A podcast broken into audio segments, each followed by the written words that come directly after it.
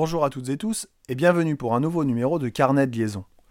En tant que professeur de physique, je ne peux m'empêcher de comparer le métier d'enseignant à un phénomène périodique, cette gestion des aspects moraux et émotionnels associés qui oscille comme un métronome. Un coup ça va, un coup ça va pas. On passe par des phases d'euphorie, d'intense satisfaction, puis par des moments de solitude, d'épuisement et même de souffrance. La gestion de l'hétérogénéité des effectifs est sans doute l'un des aspects du métier d'enseignant le plus difficile à appréhender. Deux mots-clés pour y faire face, diversifier et différencier. La diversification permet de proposer des activités, des supports, des évaluations variés pour s'adapter au maximum d'élèves avec des profils différents. On peut travailler en groupe, en binôme ou seul, sur une activité expérimentale, une vidéo ou lors d'une sortie scolaire. Plus je varie mes pratiques, et plus je suis à même de toucher un grand nombre d'élèves. Je diversifie pour tous mes élèves. Mais cette diversification ne suffit pas toujours pour pallier à la diversité. Je vais donc y ajouter de la différenciation. La différenciation permet de proposer des contenus d'apprentissage différents pour des élèves ayant des besoins différents. Les apprenants ne font donc pas tous la même chose, les consignes sont différentes, la restitution du travail, la production peut ne pas être la même, l'évaluation est adaptée je différencie pour certains élèves. Évidemment, on ne peut pas différencier sans diversifier, mais on peut très bien diversifier sans différencier. Alors je vous donne un exemple pour être clair et concret, parce que je sens que j'en perds certains.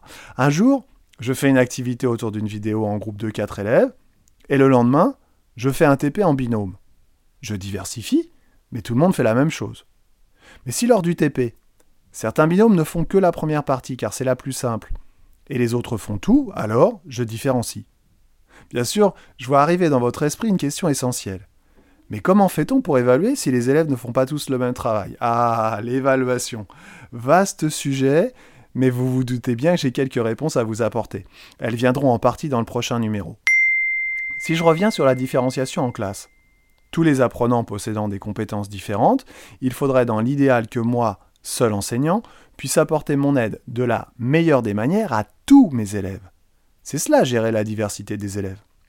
Dans l'idéal, il faudrait donc que je puisse apporter un contenu différent à 16, 24, 30 ou 35 élèves, ou bien à chaque groupe d'élèves ayant des besoins identiques afin qu'ils progressent du mieux possible.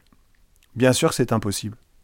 Même si cela fait partie de mon école idéale, et si le numérique m'a beaucoup aidé sur ce point. Je vous renvoie donc vers l'épisode concerné. Augmenter sans cesse les effectifs de classe est donc un non-sens absolu, car on va à l'encontre de cette pédagogie différenciée. Et je comprends donc les collègues qui continuent à faire du magistral quand ils ont 35 élèves devant eux. Ceci étant, entre une version unique pour 35 et une version pour chacun, on peut parfois réussir à produire deux ou trois sujets différents qui entraînent beaucoup de satisfaction, mais aussi beaucoup de travail, de concentration et de fatigue. Si je reprends la métaphore du début, les oscillations du métronome ne s'entretiennent malheureusement pas toutes seules, et si le musicien ne les relance pas, je crains fort que le métronome fatigue tellement qu'il finisse un jour par s'arrêter.